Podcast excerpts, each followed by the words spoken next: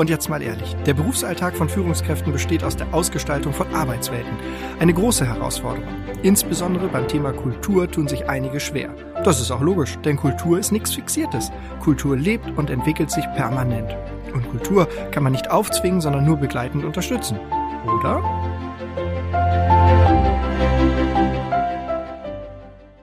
Darüber sprechen wir in unserer heutigen Folge. Deshalb sagen wir Moin und herzlich willkommen, Alexander Stein vom Verein Agila Norden e.V. Moin, moin und schön, dass ich da sein darf. Mit mir vor dem Mikro oder mit uns sitzt heute wieder mein lieber Marc. Moin, Marc. Ja, moin zusammen. schön, dass ihr da seid. Ich freue mich sehr. Wir sind schon wieder richtig im Aufnahmemodus. Das gefällt mir gut. Alex, du bist im Vorstand des Vereins Agila Norden. Ne? Was genau macht euer Verein? Der Agila Norden e.V den man auch unter www.agila-norden.tv finden kann und unser Angebot, über das wir auch gleich noch sprechen werden. Aber als erstes, wer sind wir? Wir sind ein gemeinnütziger Verein, 2017 gegründet. Die Gemeinnützigkeit wurde uns äh, wenig später dann auch anerkannt. Wir sind im Bereich der Erwachsenenbildung tätig. Wir unterstützen ehrenamtliche Organisa vor allem primär ehrenamtliche Organisatoren, Orga-Teams in der Ausgestaltung von ähm, äh, zum Beispiel User Groups, ähm, und Konferenzen wie Barcamps, so kleinere Veranstaltungen, aber auch mittlerweile größere Konferenzen, vor allem im Online-Bereich um halt ähm, die Erwachsenenbildung weiterzutreiben, primär in den Bereichen der modernen Arbeit. Das heißt, ähm, agiles Arbeiten, New Work, die ganze Chance. Cool. An wen wendet sich das Angebot? Also direkt jetzt an ähm, ehrenamtlich organisierte Erwachsene. Genau, an, an alle primär Erwachsene, darum auch Erwachsenenbildung. Ähm, nee, aber ähm, Spaß beiseite. Unser Angebot äh, richtet sich primär, also gezielt auf Orga-Teams, die losgelöst von einem ähm, Wirtschaftsbetrieb im Hintergrund, die meisten Veranstaltungen basieren darauf, dass irgendeine Firma sagt, hey, wir wollen das hauptsächlich als Marketingveranstaltung, ne? Konferenzen, mhm. eine User Group, um bekannt zu werden und so weiter. Ähm, viele wechseln aber mal die Firma und damit stirbt das Angebot aus. Oder sie bekommen es nicht hin, weil sie Einzelkämpfer irgendwo oder das in der Freizeit nicht gestemmt bekommen. Und ähm, wir alle oder die, die zehn Gründungsmitglieder ähm, waren auch fast alle äh, zu dem Zeitpunkt damals zur Gründung des Vereins in, als Organisatoren tätig von vor allem äh, User Groups, Meetups und so weiter. Und wir haben dann halt so beim gemeinsamen Heulen, ne, beim Bierchenabend festgestellt, dass wir alle die gleichen Probleme haben und gesagt, naja, wenn wir da aber einen rechtlichen Rahmen rüberpacken, also eine, eine juristische Entität ähm, zu und auch noch ein bisschen Netzwerk und Synergieeffekte und so weiter, dann ist uns schon allen geholfen. Ne? Also wir, wir können uns rechtlich absichern. Also Veranstaltungsversicherung ähm, zum Beispiel war auch ein zentrales Thema am Anfang, was wir auch bereitstellen, ähm, was dann weniger relevant wurde, als Corona kam. Ähm, aber immer noch ein Punkt ist. Ähm, Know-how-Transfer, Hardware, Equipment stellen, ähm, Lizenzen, äh, zu, alles, was auch Geld kostet, ne? also Gelder auch zur Verfügung stellen, damit ein bisschen mehr Investitionen und vor allem, was wir gemerkt haben, Backup.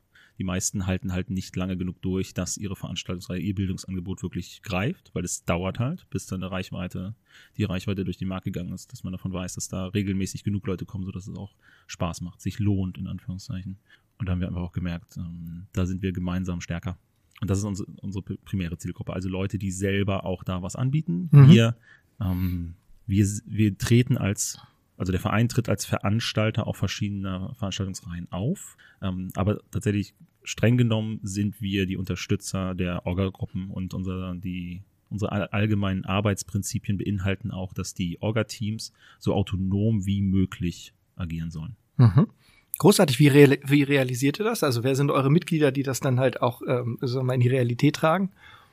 Ich unter, unter anderem äh, mit der Kanban User Group oder jetzt auch ähm, zufällig heute Mittag findet wieder eine Session statt im Agile Leadership Book Club, also ein äh, Online Book Club, den wir gegründet haben vor einer Weile.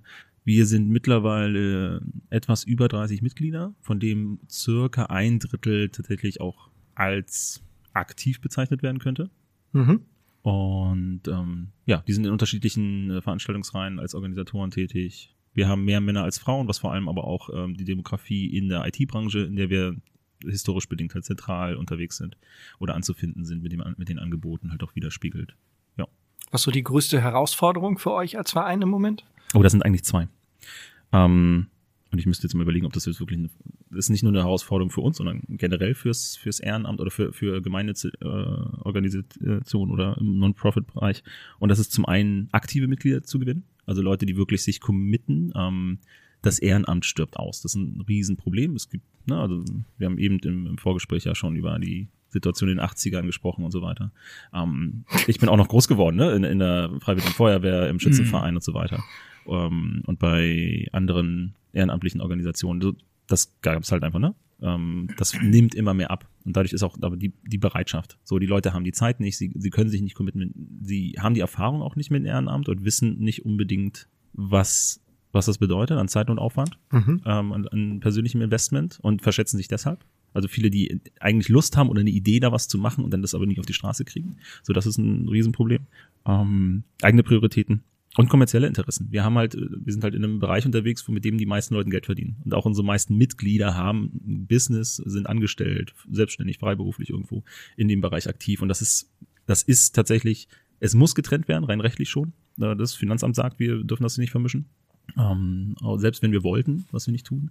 Aber es ist halt auch in der Kopfsache. Du hast immer mitschwingen, hey, das wäre jetzt ein potenziell, äh, potenzieller Kunde von mir und du musst das halt trennen. Und das ist für viele nicht so einfach möglich. Und da muss man Wege finden und das üben und so weiter. Ähm, genau. Und Corona hat uns natürlich auch nicht gerade in die, in die Karten gespielt. Dabei, ja. Die Leute haben andere Probleme gerade. Ganz viel. Und der große zweite Punkt ist grundsätzlich ein Problem bei äh, Non-Profits ist die Finanzierung. Mhm. Wir haben aktuell, wir haben immer noch keinen festen Wirtschaftsbetrieb. Also es gibt ein paar Veranstaltungen, vor allem die Konferenzen, die wir in der Vergangenheit auch mit Überschuss ähm, betreiben konnten an denen wir dann halt zehren. Wir haben ein paar Sponsoring, wir haben Sponsoringplätze, die äh, stiefmütterlich dann halt auch mal besetzt werden und so weiter. Das ist ein Riesenthema. Wir sind nicht groß genug im Verhältnis. Also wir sind in unserer Nische, zum Beispiel bei äh, beim Thema Kanban oder auch bei Scrum und so weiter, relativ groß was die, die Mitgliederzahlen, aber auch die Reichweite auf dem YouTube-Kanal und so weiter angeht, die Klickzahlen. Aber wir sind verschwindend gering, wenn man sich einfach so das, die äh, Grundgesamtheit anguckt am Markt. Mhm.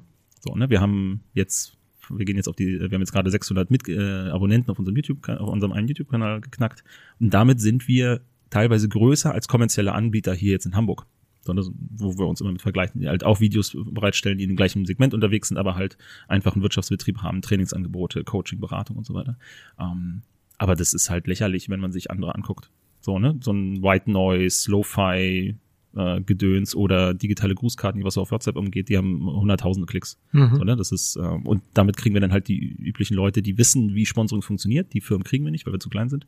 Die anderen, die relevant wären, die zum Beispiel gerade in dem Bereich auch ähm, Stellenausschreibungen haben und eigentlich Interesse haben müssten, für die sind wir zu klein ähm, die kriegen das im Prozess nicht hin. Wir hatten schon mit größeren Konzernen einfach das Thema, dass wir zu billig sind im Sponsoring. Deshalb ist der, der Prozess ist teurer bei den intern, als uns Geld zu geben.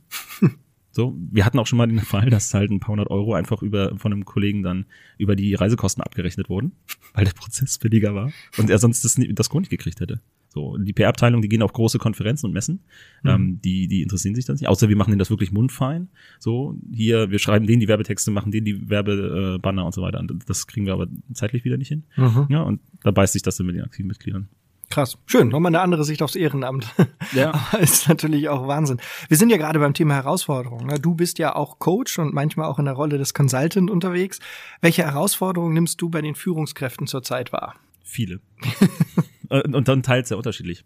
Mm, interessante Frage halt dahingehend. Ähm, es gibt zwei Muster, über die ich vielleicht äh, sprechen möchte. So ein wiederkehrendes Muster, was sich auch über die letzten Jahre äh, sich immer wieder unterholt ähm, und das ist, dass die Führungskräfte tendenziell, ich will nicht immer sagen, aber sehr stark. Das ist ein sehr prägnantes Muster und das nimmt auch nicht ab. Wobei ich mir immer sage, äh, Disclaimer, ich werde halt als, vor allem als Berater, Coach etc. dazu gerufen, wenn es nicht funktioniert. Das heißt, ich weiß häufig, häufig, äh, häufiger die Unternehmen ich kenne häufiger die Unternehmen, bei denen es nicht funktioniert, als die, bei denen es funktioniert. Ähm, aber bei denen es nicht funktioniert, ist also ein prägnantes Muster. Es ist mehr, wird mehr im Unternehmen gearbeitet als am Unternehmen. Was natürlich Sinn macht, wenn das Unternehmen halt irgendwie, wenn ne, du Merlin irgendwie die, die zentrale Marke wärst, also als Personenmarke für Sitra stehst. Ist aber nicht. Auf den Bechern steht überall, ist überall der LKW drauf. Ne? Warum solltest du das machen?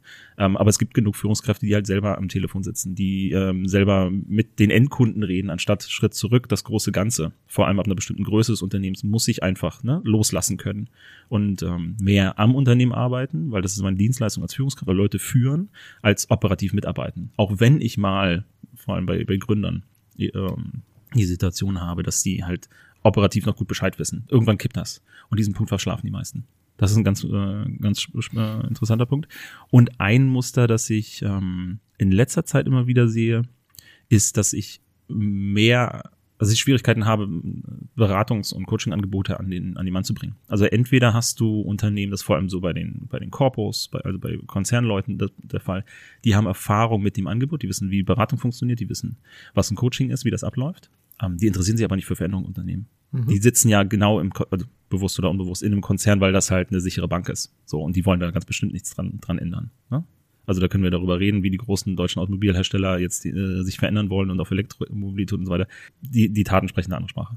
Mhm. Und vor allem, wenn du da in das mittlere und höhere Management oder auch im unteren Management reingehst, die haben andere Probleme, als jetzt irgendwie an sich selber zu arbeiten oder sowas. Die sind so froh, wenn der Tag so vorbei ist und das alles läuft wie, ne, dass die Leute spuren. Mhm. Und dann hast du wieder die andere Seite, die Leute, die verstanden haben, dass äh, Veränderung gut ist, die ein Problem erkannt haben, das kommunizieren können und so weiter. Die haben aber in der Regel keine Erfahrung mit einem Coaching-Angebot. Die muss ich halt erstmal beibringen, was denen das bringt, mhm. ähm, wie das abläuft, dass wir da ergebnisoffen sind, dass ich halt nicht denen die Lösung präsentiere wie in einem Beratungsprozess, weil das nicht angemessen ist für das Problem, mit dem sie sich jetzt äh, konfrontiert sehen. Zum Beispiel Thema Unternehmenskultur, über das wir noch reden werden. Schön, schön, definitiv, weil also wir leben ja in Zeiten, wo am, äh, an, am, am selben Tag äh, in der Presse zu lesen ist, mehr als eine Million Deutsche sind auf ähm, die Tafel und ihr Angebot angewiesen. Mhm. Ähm, und am gleichen Tag äh, wird, wird quasi veröffentlicht, dass die ähm, Gehälter der Vorstandsmitglieder in den DAX-Konzernen im Schnitt um 25 Prozent gestiegen sind im letzten Jahr. Das ist also am, am gleichen Tag kriegst du zwei solche, solche Meldungen aus der Gesellschaft.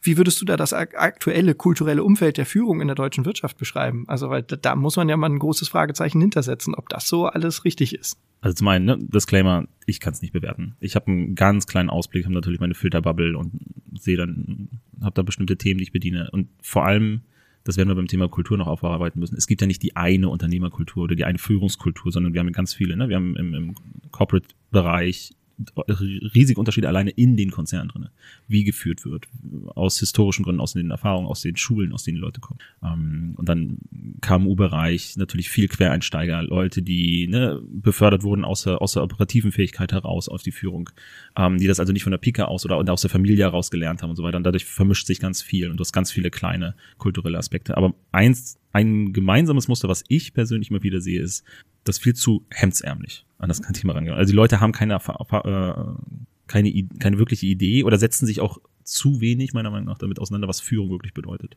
In ihrem Kontext. Sondern sie machen das, was, was sie immer gemacht haben, was sie halt dort zu dieser Beförderung oder auf diese Position gebracht hat.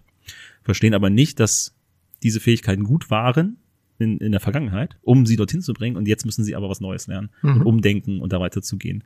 Ähm, das hatten wir auch mit ne, diese, dieses, den Wechsel, den ich eben beschrieben habe, vom im Unternehmen arbeiten und am Unternehmen arbeiten. Dieser Wechsel passiert halt häufig nicht. So, und da passiert ganz viel einfach auf natürlichem Wege. Ja, und dann wuchert das halt aus, ne? Wenn ich eine Hexe, Hecke wachsen lasse, dann sieht sie nicht so aus, wie ich will. Und dann geht's auch nicht in die Richtung, die ich vielleicht brauche, aber als wirtschaftliches Unternehmen haben wir eine gewisse Richtung am Markt. Ähm, die, so, da müssen wir ne, neudeutsche Alignment schaffen und so weiter. Und da können halt Führungskräfte eigentlich helfen oder sind ein zentrales Werkzeug, um das zu erreichen.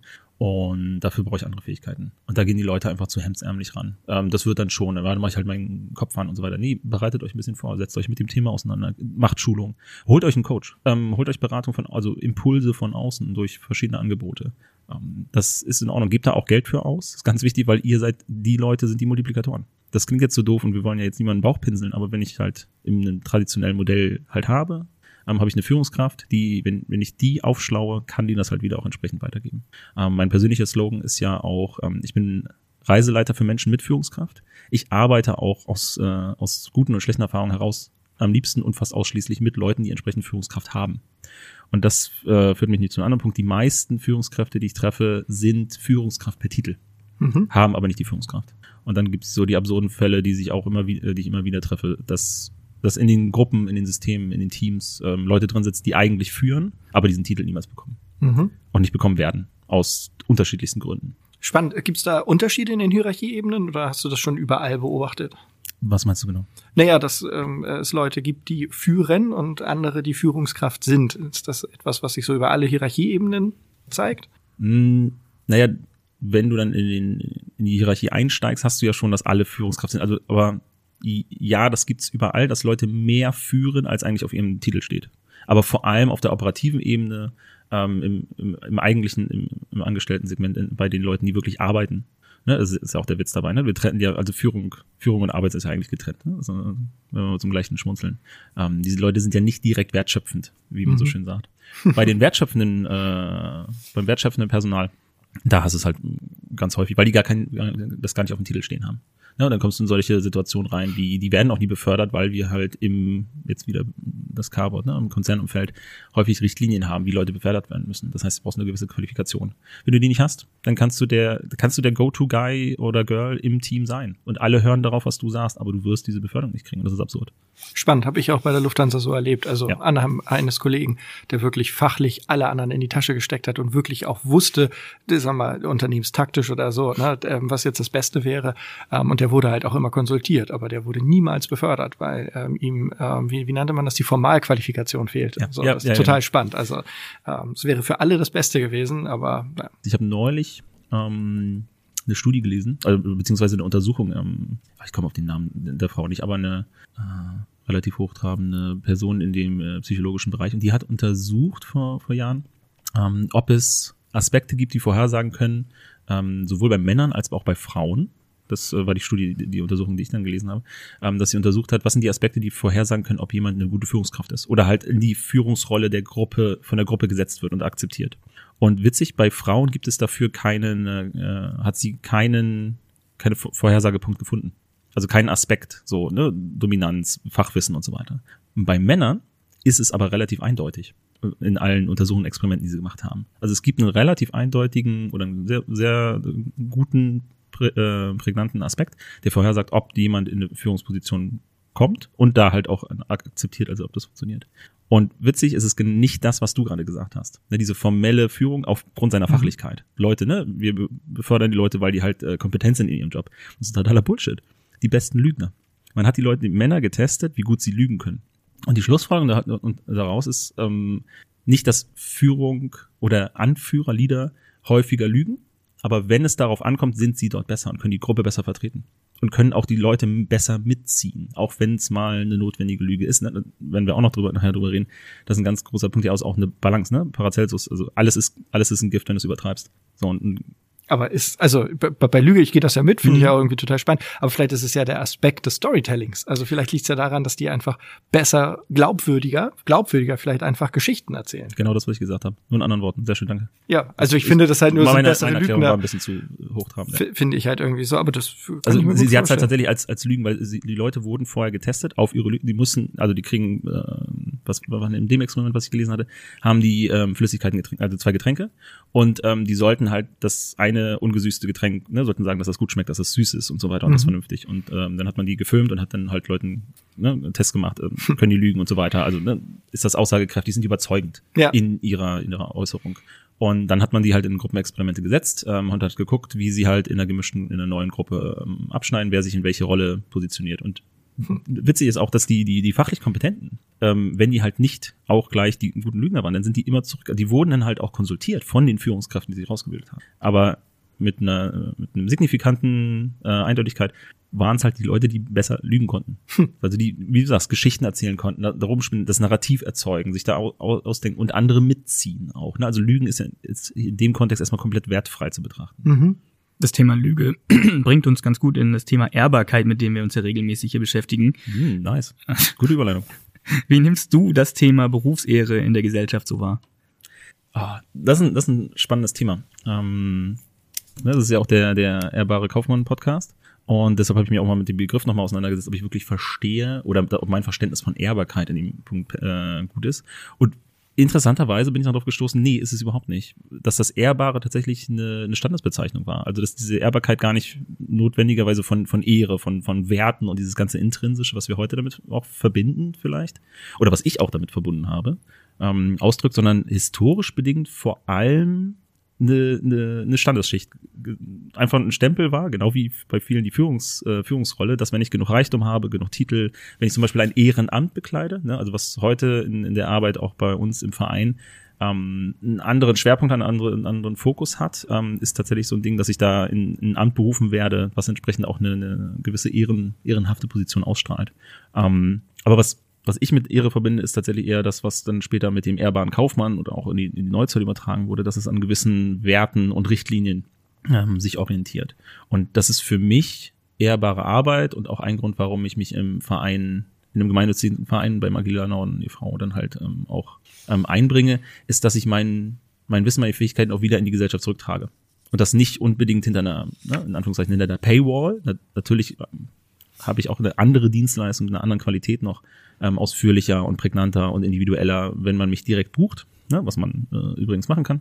Und ähm, aber ich möchte halt auch in gewisser Weise mein Wissen, meine Kenntnisse zurücktragen in die Gruppe oder eine Diskussion anstoßen oder was. Und ich merke das auch immer wieder, dass es gibt KollegInnen in meinem Umfeld, ähm, die, die ich sehr schätze, die wirklich auch ein gewisses Standing haben, gewisses Know-how und so weiter. Und ich ärgere mich regelmäßig über die, weil sie es nicht machen, weil sie sich persönlich nicht trauen, auf eine Bühne zu gehen, weil sie äh, kein, kein Buch schreiben wollen, obwohl sie es können, obwohl sie es schon gemacht haben. Einfach das zweite, dritte, die einfach nicht ihr Wissen wieder zurückgeben und damit halt uns als oder unsere äh, unsere Gesellschaft damit da, dabei unterstützen, sich weiterzuentwickeln, ne? durch, durch moderne Arbeitsmethoden, ähm, durch die ganzen Sachen, so dass die Leute einfach mal aufhören können irgendwann, äh, sich dauernd zu beschweren, wie scheiße doch ihr Job ist und den sie doch nicht kündigen sondern dass wir vielleicht dann äh, das schaffen, dass das Arbeitsumfeld äh, angemessen und unterhaltsam ist. Also dass wir Geld verdienen und dabei wieder Spaß haben. Ähm, genau. Und da versuche ich halt äh, durch meine Ehrbahn auch oder durch meine Ehrenämter vor allen Dingen, ähm, das halt auf verschiedenen Ebenen, ne? also einmal bezahlt, ähm, aber halt auch äh, unentgeltlich, weil nicht alle die Mittel haben oder die, die ich habe dadurch eine andere Reichweite ähm, und möchte halt das ganze Spektrum bedienen. Bist du mit so einer Ansicht da eher ein Einzelfall oder gibt es da sowas wie ein Ethos für Coaches? Sowohl als auch. Ähm, mit meinen Ansichten bin ich schon ein Einzelfall. Ähm, also es gibt in, in, in meinem Bereich, also vor allem, in, wenn wir jetzt mal ganz klein in die Nische gehen, in der agilen Entwicklung oder im Agile Coaching Bereich, gibt es, soweit ich weiß, in Deutschland drei gemeinnützige Vereine so, die, ne, die die Gemeinnützigkeit anerkannt haben, äh, bekommen haben, aber die es überhaupt ver, äh, versucht haben. Es gibt mehr Vereine, also die das als äh, oder Organisationen, die das als Form gewählt haben, aber die probieren es gar nicht erst mit dem Non-Profit-Ansatz ähm, aus aus anderen Überlegungen. Ähm, wir haben auch das Problem auch bei den aktiven Mitgliedern, hatte ich das angesprochen, ähm, diese diesen Überlapp mit den mit den kommerziellen Interessen, so mit den wirtschaftlichen Interessen und so weiter. Und wir haben es auch schon gemerkt, wir haben einige, äh, wir mussten mal eine, Kon ähm, eine Konferenzreihe einstellen, weil das nicht funktioniert hat. Wir haben die Leute versucht, als auf dem Ehrenamt abzuholen, aber die hatten alle oder wir wussten, dass diese Gruppe ähm, in einem kommerziellen Rahmen die Konferenz niemals auf die Beine stellen wird weil die tatsächlich ein Konkurrenzverhältnis untereinander haben. Und wir haben es aber versucht, die Leute abzuholen. Es hat zweimal geklappt und dann mussten wir es abbrechen, weil es immer wieder durchgeschieden ist, bei Einzelpersonen. Ähm, und dadurch hat es aber die ganze Gruppe, Gruppe dann halt ähm, mitgerissen. Mhm. Also ein fauler Apfel im Korb. Ähm, und dann war es immer wieder im Hinter Hinterkopf, ah ja, wenn ich jetzt hier Werbung mache oder wenn die jetzt als Sponsor auftreten und so weiter und so fort, dass diese, diese Trennung nicht da ist. Ähm, und dass ich das, ich will nicht sagen, dass ich das jetzt besser kann als andere, aber ich mache es halt einfach und ähm, kann mich da fokussieren dann auf die Sachen, die ich mache und biete das eine so ein, das andere so, ähm, ohne das immer aktiv verknüpfen zu müssen oder mit einem Hintergedanken zu haben. Und da bin ich schon ein bisschen, also nicht alleine auf weiter Flur, aber da bin ich einer von, von wenigen. Die meisten haben ihre persönlichen Interessen, was dazu auch gerade führt, leider, dass in der Szene viele Einzelkämpfer unterwegs sind ähm, und wir wenig, ne, wiederum das Thema mit den aktiven Mitgliedern, die äh, reinholen können. Oder wir, wir kriegen sie als Mitglieder, aber sie werden nicht aktiv mit dem, mit den Mitteln, die sie eigentlich haben, weil sie die für sich oder für eine, für eine andere, für eine andere Plattform, für einen anderen Kanal halt, ähm, für ein anderes Publikum zurückhalten. Ne? Ähm, aber das sind Themen, glaube ich, für einen anderen Podcast. Der zweite Teil deiner Frage? Ob es ein Ethos für Coaches ja, gibt? Genau. ähm, ja, gibt es. Ähm, was sind denn da so die, die Highlights? Müsstest du uns sagen. Ja, ich überlege aber gerade, was, also es, es das, das Thema Coaches ist eh ein spannendes, weil es ist nicht wissenschaftlich begründet. Es sind einige Ansätze auch wissenschaftlich widerlegt oder halt nicht reproduzierbar. Ähm, trotzdem bringt es was, ne? Dann gehen wahrscheinlich auch Placebo-Effekte und so weiter mit rein. Oder einfach Hauptsache, man macht überhaupt irgendwas, ne? Das ist schon bei vielen besser als gar nichts. Ähm, ähm, aber im Coaching-Bereich gibt es so, so ein paar ähm, keine Standardisierung, aber so, so, so ein paar, paar, paar Regel, Regelungen, auf die man sich eigentlich geeinigt hat, wenn, wenn du auf gute äh, Coaches, Berater und so weiter triffst. Ja, es gibt auch ganz viel Schweinkram, der da läuft, ähm, aber das ist nochmal ein, ein Thema für eine andere Frage. Ähm, erster Punkt, immer nur einen halben Schritt voraus. Ich möchte die Leute mitnehmen, dafür müssen sie ne, bildlich meine Hand äh, greifen können. Das heißt, ich darf nicht drei Stufen auf der Treppe höher stehen. Ne? Dann, dann, dann fallen sie zurück. Oder auch zu weit weg, weil dann, dann hören sie mich nicht und da sind andere ähm, Interessen oder Möglichkeiten dichter, die sie dann, wo sie dann zupacken. Sondern sie müssen meine Hand greifen können. Also ich bin immer nur einen halben Schritt voraus ähm, und überfordere die Leute nicht. Ich konfrontiere die Leute nicht unnötig. Ähm, das, ne? Also ich sag, ich sag Merli jetzt nicht, was in seinem Unternehmen scheiße ist, auch wenn ich es sehe, ähm, weil ihn das eher zurückwirft, als ne, dass ich ihn mit, mit, dass ich eine Sogwirkung erzeugen kann. So, außer er kommt zu mir, aber dann ist er schon dicht genug rangekommen, ne? Dann, und mich fragt, ey, was meinst du denn eigentlich, was läuft bei uns doof und äh, wie du uns helfen könntest? Ähm, ne? Dann erst, aber ich halte mich zurück. Und das bringt mich gleich zum zweiten. Ich coache nur, wenn ich gefragt werde. Das ist eine Sache, die musste ich auch im Privaten sehr hart lernen. Da hat meine Partnerin auch geholfen, weil sie mich da regelmäßig dran erinnert hat, wenn sie mich abends so äh, erzählt von ihrem Tag und fragt mich so, wie es, äh, wie, was ich so sei. Und ich gehe direkt in die Coaching-Modus rein, weil ich äh, K.O. bin und das nicht mehr steuern kann.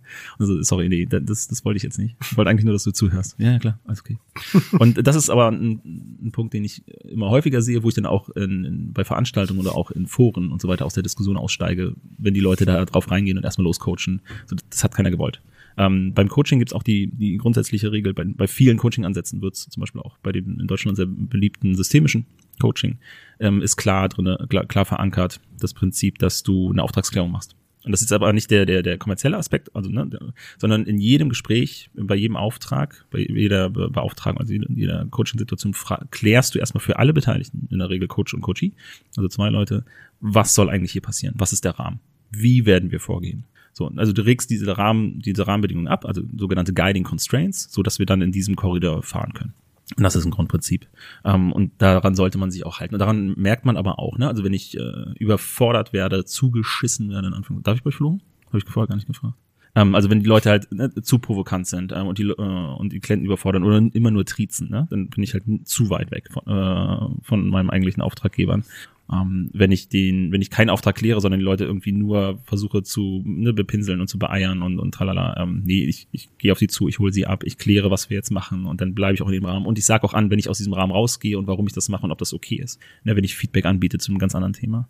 Ähm, ich bin ergebnisoffen. Das ist beim Coaching ein ganz wichtiger Unterschied. Also vor allem grenzt sich, ist das ja Hauptabgrenzung zur Beratung, wo ich halt beauftragt werde, dafür ein bestimmtes Ergebnis zu liefern im Zweifelsfall. Und in, im Coaching bin ich ergebnisoffen. Das heißt, ich helfe den Leuten den Weg zu gehen, wo ich halt, ne, auch mit meinem persönlichen Titel, meinem persönlichen Zogen als Reiseleiter agiere. Das verstehen die Leute meistens ganz gut, diese, die, ähm, das Gleichnis.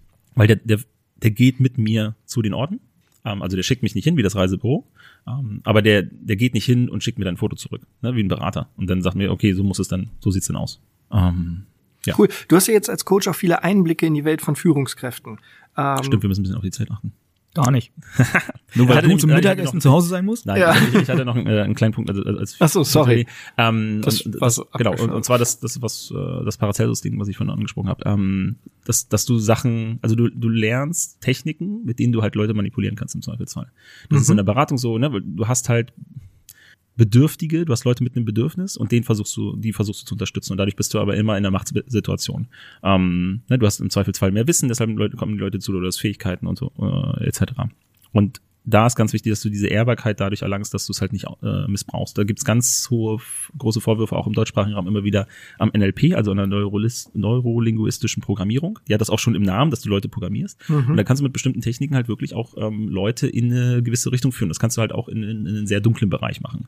Und da gibt's eigentlich dann auch die, diesen Ehrbarkeitsgedanken immer wieder, ähm, auch in den Gesprächen, dass du das halt nicht übertreibst. Auch wenn du es könntest. Ach, da gab es doch vor fünf, sechs Jahren hier diese Pickup-Artists, die ja Beispiel, irgendwie ja, als, als äh, ja, NLP-Experten dann angefangen ja, ja, genau. also Frauen aufzureißen. Und, so. und, und, genau, und jetzt auch Corona-bedingt ist, äh, oder schon 2019, 2020 gab es eine ganz große Welle so von, von Pseudo-Gurus, die vor allem, weil viele in, die, in den Bereich der Persönlichkeitsentwicklung reingedrängt sind. Und das hat den Markt unglaublich kaputt gemacht. Die Leute sind auch vorsichtiger geworden, weil es zu viele schwarze Schafe gab. Was halt für die, für uns, die wirklich da was äh, machen wollen und Leuten helfen wollen, ähm, und nicht nur irgendwie Cash Grab und, und Go, ähm, das auch äh, ein bisschen schwerer gemacht hat in den letzten Jahren. Ja. Krass, aber dann jetzt jetzt meine Frage, mhm. weil das finde ich total spannend. Wir, wir sind ja bei uns im im Verein sind ja alles Leute, die die viel von so sagen wir mal ehrbaren Werten halten äh, mhm. Aber jetzt dann natürlich die Frage auch nach außen. Nimmst du, weil du hast ja viele Einblicke in die Welt von, von verschiedenen Führungskräften bekommen in den letzten zehn Jahren bestimmt. Ähm, und inwieweit spielt das Thema Ehre eigentlich für die eine Rolle? Nimmst du das wahr, dass, dass, dass es dort an, an vielen Stellen vielleicht sogar so etwas wie einen Ehrenkodex gibt? Oder ist das eigentlich für die Leute gar nicht existent, das Ding? Es spielt eine Rolle, aber eine zu geringe. Um, und jetzt kommen wir ins Mutmaßen. Warum könnte das sein? Ne? Ich habe ja nur ein kleines Sample, also eine kleine Stichprobe, die ich halt beobachte mein Verdacht aktuell ist, dass die Vorbilder gerade die falschen. Ähm, dass sich vor allem Corona-bedingt, es überleben gerade Firmen, ähm, die teilweise künstlich am Leben gehalten werden, ne? also durch Subventionen, die zu groß sind, um sie sterben zu lassen ne? und vom Staat äh, Geld reingebuttert bekommen und andere, die es eigentlich aus einem Ehrbarkeitsgedanken heraus eher verdient hätten haben mal eine kleine Hilfe zu kriegen, weil sie straucheln, die, die werden halt sterben gelassen. Ne? Vor allem kleine mittelständische, ne? wenn die ganze Restaurantszene angucken und so weiter und so fort. Ähm, die großen Vorbilder kommen aus dem Valley. Ähm, wenn du dir Bezos und äh, Zuckerberg und ähm, äh, Musk anguckst und so weiter, die sind halt moralisch auch auf einem anderen Feld unterwegs. Ne? Um, ohne da jetzt Werten reinzugehen. Aber die, die machen halt Dinge, Ne? Äh, Musk mit äh, äh, Krypto zum Beispiel. Ne? War ja ganz großes Thema ähm, vor, einer, vor einer Weile. Hat er den Markt manipuliert oder nicht? Also ob davon Ehrbarkeit zu sprechen, ist halt schwierig, aber das sind gerade die großen Vorbilder. Das sind die Firmen, die es schaffen durch die Krise durch und die nehmen sich die Leute. Und wir haben in Deutschland meiner Meinung nach ein ganz großes Problem, dass wir komplett überbewerten, äh, wie erfolgreich Konzerne eigentlich sind. Weil wenn du die Zahlen anguckst, ähm, ist es absurd, was da pro Kopf äh, erwirtschaftet wird im Verhältnis zu vielen Mittelständlern, die das easy übertreffen mhm. ähm, aber halt einfach in Summe nicht groß genug sind. Also keine Zahl produzieren, die wir uns menschlich nicht mehr vorstellen können und mit, mit, mit Milliarden umsetzen und Billionen, Trillionen und, und so ganzen Quatsch. Da steigt unser Kopf aus. Ähm, aber das ist halt so fantastisch, dass zu viele Leute dem hinterhergeistern und auch diese dieser Mythos der Stabilität, der bei meinen Eltern immer noch da war, dass du dann im Konzern gelernt hast und dann bist du da in Rente gegangen. So, das, das hm. ist immer weniger. In Teilen, äh, in vielen Branchen gibt's das gar nicht mehr. Aber es ist immer noch dieser Mythos, dem nachgeeifert wird und dieser Wunsch aktuell, also in der heutigen Zeit auch nach, nach Stabilität, der ist so groß, dass wir uns da falsche Vorbilder suchen und dass zu wenige, zu viele, zu viele Führungskräfte zu wenig hinterfragen, ob das gut ist. Und ich, ich nehme auch Musk als Vorbild, aber nicht als Ganzes und auch noch nicht, vor allem nicht als ganze Person, sondern Aspekte daraus, Dinge, die er getan hat, die schaue ich mir an und versuche die nachzumachen oder zu verstehen, warum hat das geklappt in den Situationen und da meine Lehren rauszuziehen. Aber ich kann immer nur empfehlen, die Leute nicht als Ganzes. Das sind nicht immer gute Menschen. Ähm, die haben sehr, meistens ist es auch ganz viel Glück. So, das muss man sich auch mal vor Augen führen lassen, dass sie zur richtigen Zeit am richtigen Ort waren, mit dem richtigen Startkapital und so weiter. Ähm, wie viele von denen halt nicht aus der Entschuldigung, äh, Seitennotiz, aber ich habe mal eine Studie gelesen, die den Staaten untersucht hat, ähm, ob dieser American Dream überhaupt funktioniert. Ich glaube, das passt dir ganz gut. Und die hat untersucht, Unterschichtleute, ich weiß nicht mehr, was genau die Definition dann äh, von Unterschicht und äh, Oberschicht und so weiter war. Ähm, aber auf jeden Fall Unterschichtleute haben, die, haben sich angeguckt und haben gesehen, die haben tatsächlich ein Prozent Chance, dass sie, dass sie aufsteigen, dass sie erfolgreich werden, ne? reich und berühmt und so weiter. Ein Prozent. Also das geht. Du kannst dich hocharbeiten vom Tellerwäscher zum Millionär. Das geht. Wenn du aus, einer, aus einem Oberschichtenhaushalt kommst, also Kinder von Oberschichteneltern, äh, sind nicht garantiert, dass sie im Leben erfolgreich sind. Aber die Erfolgsquote liegt bei 21 Prozent. Das ist erstmal A, die sind, das ist nicht automatisch, dass du erfolgreich bist, nur weil deine Eltern äh, reich sind, berühmt oder was oder beides. Aber es ist 21 Mal wahrscheinlicher, dass du im Leben klarkommst als Leute, die nicht mit die äh, mit diesem Staat äh, mit, mit dem Staat halt, also nicht den den äh, den guten den den fliegenden Startern wie du. Ja, mir, mir hat mal jemand gesagt, wenn, wenn so erfolgreiche Entrepreneure Tipps geben, ne, dann ist das, wenn man, wenn man ganz ehrlich ist, ist das so, als ob jemand sagt, hier, das sind die Lottozahlen, die ich benutzt habe für ja. meinen Gewinn. Die kannst du ja auch benutzen, so. Ja. Ne? Und ähm, letztendlich ist das halt auch so. Das ist so, so von Zufällen geprägt ohne Ende. Ähm, alleine, wenn man, man muss ja gar nicht mehr bei den Neuen sein, sondern schaut euch mal Bill Gates an. Was, also ähm, mhm. es gab neun Zufälle im, im Leben von Bill Gates, das quasi damit begann, dass er aus dem reichen Elternhaus stammte und auf ein einer Privatschule war und diese Privatschule einen Computerraum eingerichtet hat, äh, äh Mitte der 60er Jahre und die Mütter Geld für, für die damals, also Online-Zeit wäre das falsche Wort dafür, aber äh, sag mal, äh, also Geld für die Rechenzeit, ähm, äh, Rechnerzeit bezahlt haben. Ne? Also äh, auch das musste alles passen, damit auch dann im Anschluss, und da waren noch viel, viel größere Zufälle, die dann dazu führten, dass er irgendwann Microsoft gründen konnte. Ne? Also es war mhm. jetzt nicht so, der, es war ein Mathematikgenie oder ist es bestimmt auch immer noch und er ist auch kein Blöder, aber es waren so viele Zufälle, die passen mussten, damit der erfolgreich war. Und so ist es bei, bei ganz vielen letztendlich, ähm, bei Jeff Bezos oder bei Elon Musk oder so, ne, wenn man da immer Ver Vergleiche irgendwie zieht. Ja, es ist meistens halt auch ein, ein, ein strukturiertes Netzwerk, was hintersteckt, ne, ein Umfeld, was viele Dinge ermöglichen kann und so weiter. Das ja, also ähm, ohne das muss man vorsichtig sein ne? mit das, den Vorbildern. Das, ne? das sind halt auch kompetente Leute, weil es zeigt sich ja auch, es sind ja nicht alle reichen Leute auch gleich erfolgreich. Also da gehört auch was zu.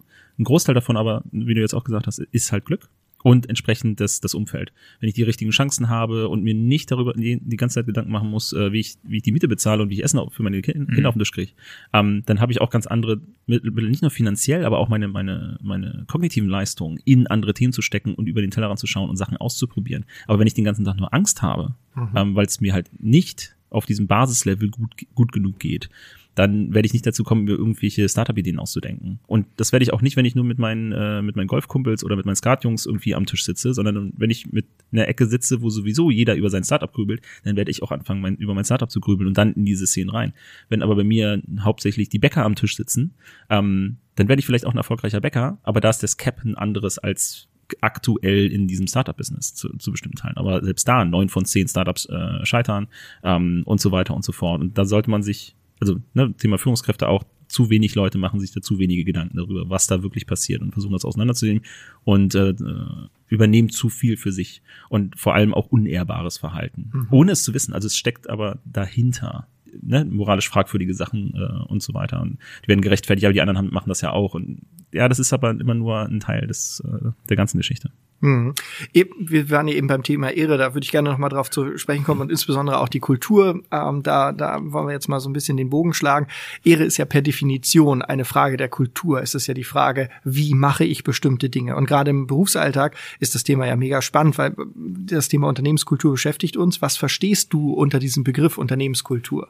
Unternehmenskultur ist, ähm, da orientiere ich mich äh, tatsächlich an, an einigen der, der, kann man sagen, akademischen, aber der, der bekannten äh, Definition. Also zum ersten Mal, es gibt, soweit ich weiß, keine einheitliche Definition von Unternehmenskultur.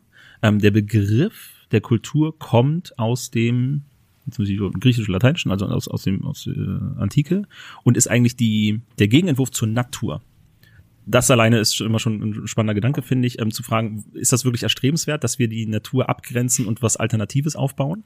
Ähm, und wo kommt dieser Begriff überhaupt her? Da wird sich auch meiner Meinung nach zu wenig mit auseinandergesetzt und dann gehen wir, ja, wir wollen eine Kultur, wir wollen eine starke Kultur und, und, und so weiter und so fort. Und das ist ein Thema. Ähm, eigentlich, vielleicht wollen wir auch natürliches Verhalten haben miteinander, weil natürliches, angenehmes, menschliches Verhalten, ne? Und so, ähm, also ist es das tatsächlich. Ähm, meine grundsätzliche Definition, Kultur ist, ähm, der Schatten unseres Handelns, also der formellen und informellen Struktur und ist im Grunde eine Sammlung von Traditionen, Werten, Regeln, Glaubenssätzen, Haltungen, die halt jetzt Unternehmenskultur im Unternehmen die Grundlage unseres Handels bilden.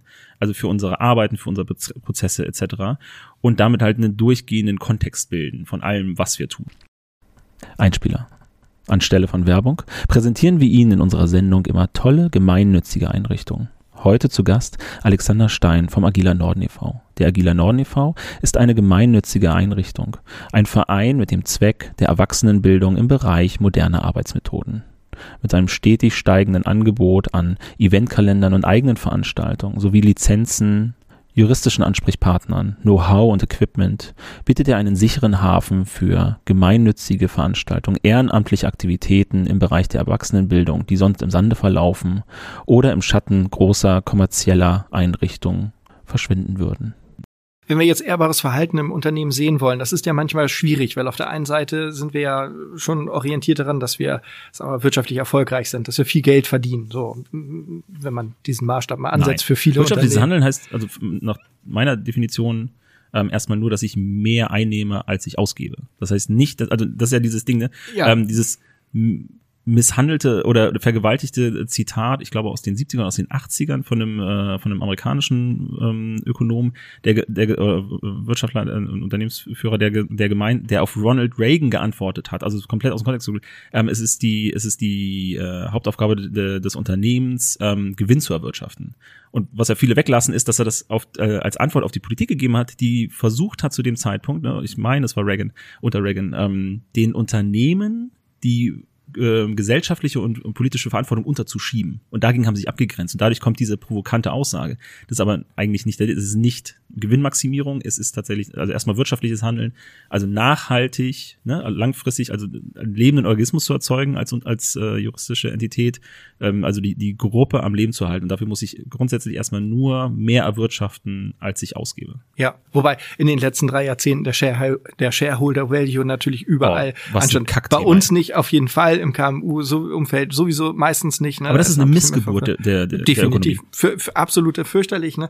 Trotz alledem ist das natürlich auch für, für, für KMUler schwierig. Auf der einen Seite natürlich zu sagen, wir wollen, wir wollen gute Produkte, gute Dienstleistungen an den Kunden bringen. Ähm, die sollen fair bezahlt werden. Das heißt also, man in, in vielen Unternehmen schaut man ja natürlich schon aufs Geld. Wer erwirtschaftet eigentlich wie was? Wie erfolgreich sind wir? Dann nutzen wir als Kennzahlen ja meistens so Dinge wie Umsatz, Ertrag, was auch immer. Weil wir, weil ähm, wir es nicht besser wissen, ja. Weil wir es oftmals nicht besser wissen. Und auf der anderen Seite Seite möchte man aber ehrbares Verhalten dann halt auch fördern. So, das heißt also, das werde ich nur über die Kultur hinbekommen. Ne? Habe ich als Führungskraft da Möglichkeiten, diese Kultur irgendwie zu gestalten? Selbstverständlich. Alle haben die Möglichkeiten, die Kultur zu gestalten, weil, gemäß meiner Definition, ist es halt die Summe unseres gemeinsamen Handelns. Das heißt, so, solange ich als Führungsperson, also nicht nur den Titel habe und zu Hause sitze, sondern tatsächlich ähm, im Unternehmen aktiv bin, gestalte ich die Kultur mit. Und jeder von uns, und das wird häufig unterschätzt, ähm, jeder von uns hat den Hebel, und zwar massiv, ähm, die Dinge zu beeinflussen, die gerade passieren. Weil wir sind Teil davon. So, und ich kann das auch ähm, verstärken, wenn ich möchte, mit bestimmten Techniken. Und meistens haben Führungskräfte hier einfach einen Vorteil, weil sie auf dieser Führungsposition sitzen ähm, und damit anders angesehen werden. Je nach Unternehmen sind sie auch anders in der äh, Hierarchie drin, haben anderes Bewusstsein, werden anders gesehen und wahrgenommen, haben da andere Hebel und Vorzüge und können damit leichter sogar noch und ähm, weitreichender Kultur beeinflussen oder das, was wir unter Kultur verstehen, beeinflussen als ähm, normale, in Anführungszeichen, Angestellte. Hast du Tipps für uns, wenn es um die Umgang mit Kultur im Unternehmen geht? Ja. Welche sind das? Danke, danke dafür. Genau, das ist der Punkt, wo du eigentlich bezahlt, wo ich eigentlich eine Rechnung schreibe. Nee, ähm, so, so ganz bevor wir über Tipps reden, möchte ich eigentlich über, über Mythen reden, weil ich glaube, also mein aktuelles Verständnis, ich habe mich in den letzten Jahren ähm, auch beruflich bedingt viel mit, mit dem Thema Unternehmenskultur auseinandergesetzt und da halt auch gefunden, dass es keine einheitliche Definition gibt und deshalb auch viel Verwirrung stiftet. Aber ähm, ich habe so drei, vier Punkte aktuell, auf denen ich rumkaue, die mir zeigen, dass die meisten Leute, die von Unternehmenskultur reden, eigentlich nicht wissen, was Unternehmenskultur eigentlich ist. Mhm. Also gar nicht verstehen, worüber sie da eigentlich reden oder was sie da wirklich wollen. Ähm, das ist zum einen ähm, wo fangen wir damit an? Ähm, das ist nicht, es gibt nicht die Unternehmenskultur. Ähm, wenn wir von Unternehmenskultur reden oder Kultur allgemein, dann versuchen wir immer irgendwas was, was gleichzusetzen, also zu gruppieren, eine Schublade zu erzeugen, ähm, was so in der Praxis gar, oder der Realität gar nicht funktioniert. Nehmen wir uns das mal als Beispiel, die deutsche Kultur. Ne? Würdet ihr beiden sagen, es gibt, ne, es gibt sowas wie eine, eine deutsche Kultur, also eine Kultur in Deutschland? Es gibt sicherlich gewisse Ausprägungen, die immer als deutsche Kultur interpretiert werden oder wurden, aber ich finde, dass es abnimmt oder abgenommen hat. Okay, aber es, es gibt sowas wie eine deutsche Kultur. Also es gibt Eigenheiten, Werte, Prinzipien, die uns die beschreiben, was, dass jemand deutsch ist. Ne? Nur weil man in Deutschland gemeldet ist oder wohnt, ist man nicht automatisch deutsch oder fühlt sich nicht so oder der Kultur zugehörig. Also könnt ihr mir zustimmen, es gibt sowas wie eine deutsche Kultur. Ohne dass viel Klischee dahinter. Ja, genau. Ja, ja, sagen, genau. Nein, definitiv. Wobei ich glaube, dass das halt auch so, so verschiedene Layer sind, wie in so einem Venn-Diagramm, weil wir sind ja nicht in einer Kultur unterwegs, sondern wir Darauf möchte ich ja genau. Ne? Ah, okay. genau. also, okay, also erstmal, es, es gibt sowas wie eine deutsche Kultur. Ja. So, und jetzt kommen wir an, was prägt denn die deutsche Kultur? Wenn du jetzt die Amerikaner fragst, die halt vor allem den Süden Deutschlands besetzt haben bis zum Mauerfall, wie beschreiben die deutsche Kultur? Was sind so aus, ausprägende, ausgeprägte Sachen? Oktoberfest, Dirndl. Genau. Ne? Bier. Weißbier. Brezeln, Sauerkraut, Eisbein, etc., äh, ne, Haxen und so. Wo wird das hauptsächlich konsumiert? In ganz Deutschland oder in bestimmten Bereichen? Ja, ja. fast ausschließlich in Bayern. Genau, und selbst dort kannst du Diskussionen anfangen, ob Weißbier wirklich was Taugbares ist. Dann hast du den, ne, den, den fränkischen Bereich und mhm. den, den bayerischen Bereich und so weiter und so fort. Ähm, und wenn man sich das nämlich mal anguckt, weil wenn man Deutschland sogar teilt, dann könntest du erstmal hingehen nach den, äh, nach den Bundesländern.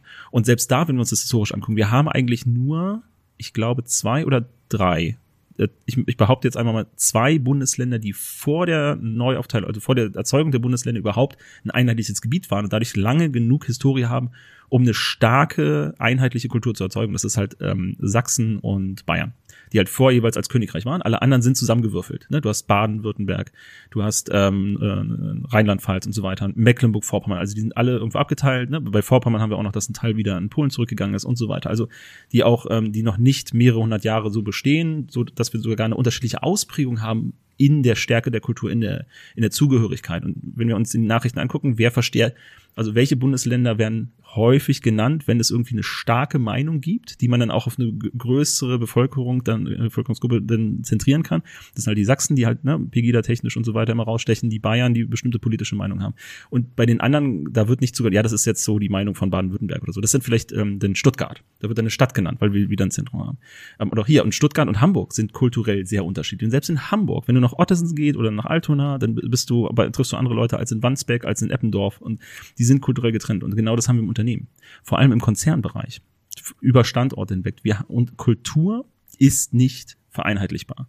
Wir, wir reden dort immer davon, dass ein, dass ein Unternehmen eine Unternehmenskultur hat, aber das ist gar nicht der Fall. Das ist ein Potpourri, ein ganz buntes Bild aus verschiedenen Ausprägungen. die wir denn so lax zusammenfassen. Wenn ich das aber bearbeiten möchte, oder wenn die Leute dann anfangen, das zu bearbeiten, Kultur zu verändern, Kulturarbeit zu betreiben, dann unterschätzen sie das häufig und dann funktioniert es an einer Stelle. Dann habe ich dann ein kleines Pflänzchen im Beet und vernachlässige komplett, dass die Kartoffeln auf der anderen Seite überhaupt nicht gegossen wurden. So, weil es nicht überall hinfließt, weil diese Kultur auch Grenzen hat, weil es Subkulturen sind, die ich miteinander vermischen muss. Ich muss auf einer anderen Ebene fliegen. Ich kann nicht bei den einen reintauchen und dann erwarten, dass es bei den anderen wieder rausploppt. Das, so, so funktioniert es einfach nicht. Also das, dieses Verständnis, es ist ein Konstrukt, ähm, das ist ein großer Mythos. Ein zweiter Punkt, wieder feststelle, ich hatte es vorhin kurz angerissen, Kultur ist im Grunde, wenn man es als Bild betrachtet, der Schatten ähm, von dem, was wir tun. Also wir nehmen die formelle, die informelle Struktur, ne, wie wir Regeln und Prozesse und Werte und Glaubenssätze und so weiter packen das zusammen, also unser Handeln. Und da scheinen wir jetzt ein Licht drauf. Also wir betrachten uns das. Ne? Und dann können wir uns dieses Handeln nicht betrachten, weil das flü zu flüchtig ist und zu viel, um das zu greifen, aber wir können diesen Schatten abbilden. Kultur ist das kollektive Gedächtnis einer Gruppe, also in dem Fall eines Unternehmens, wenn wir das im Unternehmen, Unternehmenskontext betrachten. Und ähm, das verstehen viele nicht. Das heißt, Kultur ist nicht mal das, was jetzt passiert. Das ist aber das, was wir eigentlich bearbeiten wollen. Oder das Zukünftige, das, was wir wirklich haben, weil wir wollen zukünftig ein anderes Verhalten haben, das wirtschaftlich interessanter ist oder gemeinschaftlich stabiler oder was auch immer. Wir wollen schneller, besser, höher, reicher werden.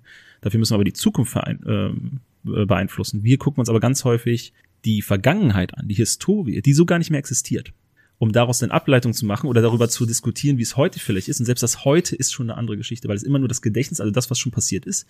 Ähm, wir müssten uns aber eigentlich angucken, wie wir heute zusammenarbeiten. Das ist aber nicht mehr das, was, was tatsächlich trennscharf Kultur wirklich abbildet, sondern das gemeinsame Gedächtnis. Und nur weil etwas passiert ist, ähm, eine prägen, äh, muss es nicht mal für alle prägend sein oder kulturell prägend gewesen sein, aber es ist in diesem Gedächtnis mit drinne und deshalb ist es einfach da als Erinnerung. Und das kann ganz viel ähm, uns dann fehlleiten in dieser Kulturarbeit. Und das dritte, dass die meisten ähm, missverstehen, ist vor allem, wenn die Leute sagen, ich will eine starke Kultur. Also ich möchte wirklich Kulturarbeiter treiben, ich möchte eine Kultur schaffen. Ähm, die sollten sich mal gut überlegen, ob sie das wirklich wollen. Weil eine starke Kultur ist etwas sehr Stabiles, Robustes. Und wenn wir hier aber von Kulturarbeit sprechen, dann reden wir wieder von Change und Veränderung. Und was kann ein robuster Organismus sehr gut, wenn es um Veränderung geht? Naja, sich wehren. Ja, die Veränderung aussitzen. Da, das ist nämlich die, ne, Sachsen, Bayern, die sind sehr veränderungsresistent, weil die eine starke Kultur haben, ein starkes, äh, eine starke Entität äh, oder äh, eine Identifikation mit mit sich und Identifizierung mit dem, was ein Bayer ist. Also ne, ich würde sogar behaupten, dass dass, äh, dass die Verbindung die, oder die die ähm, die Zugehörigkeitsgefühl von Bayern stärker ist, als wenn du alle anderen fragen würdest, dass sie Deutsche sind. Mhm. So. Und jetzt kannst du da mal rangehen und sagen, nee, wir, wir grenzen jetzt Bayern ab oder wir machen hier noch den Kultur und so, nee, äh, dann sagst, du, nennst du den, den, den Franken dann Bayer und dann kackt er dir schon ans Bein. Äh, wenn du jetzt aber irgendeinen ähm, ne, jemanden, wo, wo die Großeltern nach Deutschland äh, geflüchtet sind, dann in, äh, irgendwo in Berlin auf der Straße ansprichst, der würde sich wahrscheinlich eher als, äh, als Deutscher bezeichnen, als der Franke, dann, der wirklich in Bayern wohnt und da gemeldet ist. Mhm. Ne, seit 15 Generationen und so weiter. Und, und das, wenn wir, wenn dann Leute wirklich auf mich zukommen und sagen, hey, wir wollen an unserer Kultur arbeiten, kannst du uns helfen und so weiter, wollt ihr das wirklich? Wisst, wisst ihr, was das für Konsequenzen hat? Weil eine stabile Kultur, die, die, die schießt euch dann ins Knie, dann habt ihr das. Dann seid ihr jetzt gerade vielleicht für die nächste Krise, das nächste Corona äh, gewappnet oder jetzt die Inflation. Aber danach geht's nicht weiter. Dann, dann seid ihr ein, der Anker. So, dann habt ihr schön geankert, dann ist der Sturm weg, aber ihr könnt nicht mehr rausfahren zum Fischen. Das äh, kriegt ihr nicht mehr hin. Und das sollten Leute im Kopf behalten, weil ich, wenn ich wirklich Veränderung möchte, möchte ich eine, eine schwache Kultur haben ich möchte einen losen Verbund, der sich, der schnell sich wieder neu orientieren kann, wenn Veränderung kommt. Also wie, wie das Segel im Wind, dass ich halt raffe ähm, und äh, oder in, in Wind setze und vor allem, ne, eventuell muss ich kreuzen, wenn der Wind von vorne kommt, also an die Gegebenheiten anpasse. Und das geht nur mit einer dynamischen, mit einem dynamischen Konstrukt. Und das ist der vierte Punkt, die meisten überschätzen ihre, ihren aktuellen Stand. Die sagen, wir haben eine, eine gute Kultur, weil sie sehr viel mitbekommen, weil sie gerade drauf gucken. Und dann kommt sowas wie Corona, schickt alle nach Hause und man merkt, ähm, dass die Zugehörigkeit gar nicht da ist. Mhm. Also es ist viel flüchtiger, als wir immer denken. Und das, damit ist auch gar nichts, was kaputt gehen kann. Also wir brauchen auch dieser Kultur gar nicht so hinterherheulen, weil sie eh nicht da war. Und sind ganz viele ähm, äh, Missverständnisse meiner Meinung nach. Kannst du so typische Merkmale einer gesunden Unternehmenskultur nochmal präzisieren und zusammenfassen? Du hast das ja gerade schon ziemlich gut umrissen. Ja, wenn du mir definierst, was eine gesunde Kultur ist. Eine, die funktioniert, in der alle glücklich sind. ist eine Kultur funktionierend, wenn alle glücklich sind? Ist das wirklich eure Aussage? Marc, ich, ich, ich distanziere mich an der Stelle. Wenn, wenn Alex so naja, guckt, dann was, nee, nee, nee, ich nein, nein, also, äh, alles gut. Wirklich neutraler Diskurs, ne? ohne, ohne Wertung damit rein. Aber ist es das, was du, ist das, was du sagst, wirklich das, was du meinst? Ich finde, wenn man eine gute Kultur hat, dann, also gerade im Unternehmensaspekt, dann sind alle Leute irgendwie an einem Strang. Dann fühlen sich da alle zugehörig, alle können sich damit identifizieren und das spricht ja dann auch so eine gewisse Grundglücklichkeit aus, würde ich sagen. Ich glaube, das Warte, ist stopp, so da, da möchte ich kurz ja. auch eingehen. Würdest du, glaubst du, dass jetzt gerade, wir haben den, den Angriffskrieg von Russland gegen die Ukraine, dass alle, die dort ähm, sich aufgestellt haben und sich mobilisiert haben und auch freiwillig gemeldet haben für den äh, Kampfeinsatz, dass die sich alle wirklich einheitlich als der eine Ukrainer sehen. Das ist ja vor, vorbildlich Männer, aber auch Frauen oder die Ukrainerin. Oder, oder könnt, würdest du eher sagen, na, da sind bestimmt unterschiedliche Volksgruppen oder Zugehörigkeitsgruppen und die sehen aber alle, die, die, äh, die ziehen jetzt alle an einem Strang, obwohl sie sich nicht einheitlich als ähm, ukrainisches Volk erkennen. In dem Fall ist die Kultur vielleicht in einem anderen Aspekt dann die Zusammenführung. Aber das kann ja auch sein, dass sie aus verschiedenen Kulturen diesen ja, einen haben, wir, haben. Ja, dann widersprichst du dir aber eigentlich, weil du wolltest ja diese eine Kultur, diese eine gesunde Kultur. Das muss nicht das sein. Es kann ja also, auch im Unternehmen diesen einen Schnittpunkt geben, der dann eben ja, und das ist aber nicht die Kultur. Das meine ich. Es gibt eine gewisse Motivation. Darauf wollen wir hinaus. Du willst, dass die Leute motiviert sind, an einem Strang zu ziehen. Aber dafür brauchen wir nicht den gleichen Nenner auf Werten, Prinzipien, weil das ist das, wo Kultur am Ende absteigt. Wir müssen nicht das gleiche Grundverständnis haben oder die, die, die gleichen Werte, auf, auf Basis dessen wir zusammen hier beispielsweise bei Sitra arbeiten, um gut und erfolgreich und äh, glücklich miteinander zu arbeiten. Ähm, ich hatte ganz früh in meiner Karriere ein Team, wo mir das schlagartig klar wurde. Und zwar ähm, die, damals bin ich um elf ins Büro gegangen, weil vorher keiner andere da war. Das heißt, ich habe mit den Leuten gearbeitet, also konnte ich erst mit, um elf Uhr mit Leuten arbeiten. Ne? Und dann wurde es bis achte, neune in der Regel. Ähm, und dann gab's, gab's wurde, neu, neue Kollege, wurde ein neuer Kollege eingestellt. Und der hat gesagt, 11 Uhr, das, das funktioniert nicht für mich. Ich muss früher nach Hause gehen wegen Familie und so weiter. Und dann ging es eine Diskussion los. Und die hat nicht ihn gegen das Team gestellt, sondern die hat das gesamte Team gespalten. Weil was wir nicht wussten, ist, dass kulturell hatten wir gar keinen, keinen Nenner. Die Leute waren komplett zerstritten. Aber wir haben das nie angesprochen, weil die, weil die Motivation, die wir für dieses Arbeiten gebraucht haben, die uns dazu gebracht haben, dass alle einheitlich um 11 Uhr wirklich am Start sind. Also ne, plus minus ein paar Minuten.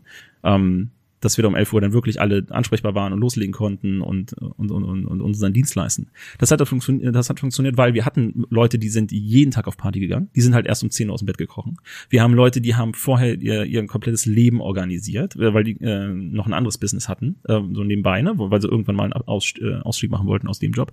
Wir hatten Leute, wir hatten Familienväter und Mütter dabei, die einfach vorher ihre Familie ne, zur Schule gebracht, Stullen geschmiert und so weiter und dann um 11 Uhr ins Büro gegangen sind und dann ihren Nachmittag geopfert haben ne? um gerade noch so die, die, die gute Nachtkuss zu geben. So, ne? Das aber passt. Aber die haben das halt dahin dass, weil das vormittags funktioniert hat und die Besorgung, Ärzttermine und tralala. So, und die sind richtig in Streiten gekommen, als wir dieses Fass aufgemacht haben. Also dieses kulturelle Ding, das runtergeht bin auch auf die Werte, ist ganz gefährlich und ist in den meisten Fällen völlig überflüssig. Der gemeinsame Nenner der Motivation ähm, liegt da drüber. Also es reicht, dass wir wissen, wir sind alle unterschiedlich motiviert und unsere Motivationen gehen aber in eine Richtung. Wir können an einem Strang ziehen. Und das soll, das, das reicht in den meisten Fällen aus. Also hier über Kultur zu reden, macht das Fass viel zu groß. Also macht ein Fass auf, das äh, in den meisten Fällen explodiert. Glaube ich auch. Also ich finde das, ähm, also bei den Aspekt, den, find, den sollten wir nochmal beleuchten. Ich glaube auch, dass kulturell verschiedene Layer sind, weil man muss dann halt auch im Unternehmen unterscheiden, dass es ja unterschiedliche Aufgaben gibt. Wenn man zum Beispiel, keine Ahnung, immer jetzt so klassen, klassisch Kundendienst, ne, also richtige Kundenbetreuung und, und die Buchhaltung. So, das sind ja zwei Dinge. In der Buchhaltung muss die Kultur auf Präzision, auf Perfektion ausgelegt sein. Ne? Da darf es keine Fehler geben. Da, wenn da irgendwo auch nur ein Cent falsch gebucht ist, muss man den rausfinden, weil es kann ja eine Fehlbuchung von einem Cent sein. Es kann aber auch eine Fehlbuchung äh, von, von, von, von 50.000 Euro und einem Cent in die eine Richtung und von eine Fehlbuchung von 50.000 glatt in die andere Richtung sein und dann ist am Ende ein Cent irgendwie Unterschied. Also Präzision ist in dem Bereich wichtig. Ne? Da, da gibt es das, das Prinzip Präzision ist ganz wesentlich. Im Umgang mit Kunden ist das aber eigentlich gar nicht so wesentlich, sondern da muss man auch mal fünf Grade sein lassen. Da muss man dann halt auch mal situativ entscheiden und mal sagen, ja, war nicht ganz so, wie wir das abgemacht haben, aber wollen ja irgendwie Freunde bleiben, alles gut, schwamm drüber, machen wir halt so. Und es, ist, es erfordert eine andere Kultur, um damit halt umzugehen. Bei einem sehr präzise, bei dem anderen sehr wohlwollend, um es mal so zu formulieren.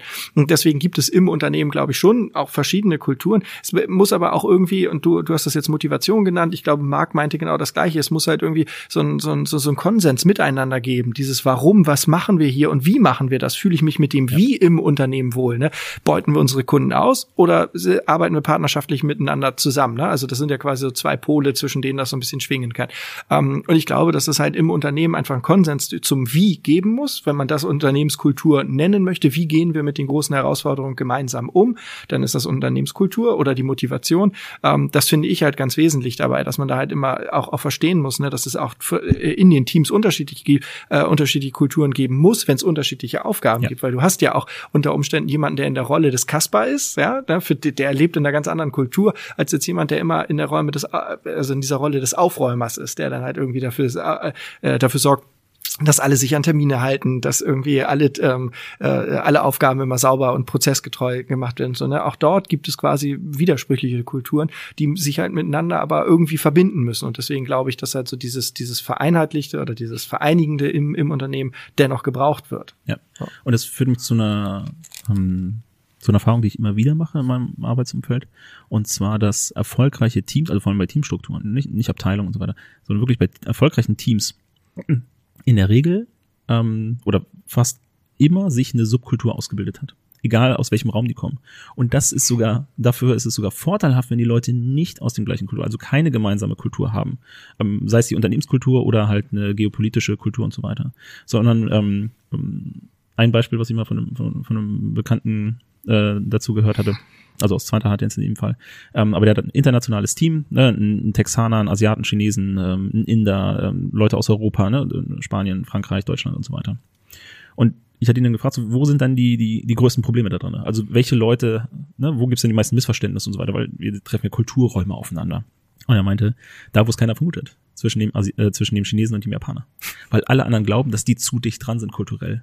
Die auch. Und die gehen immer davon aus, dass alle gehen immer davon aus, dass sie sich verstehen. Aber die reden kulturell aneinander vorbei.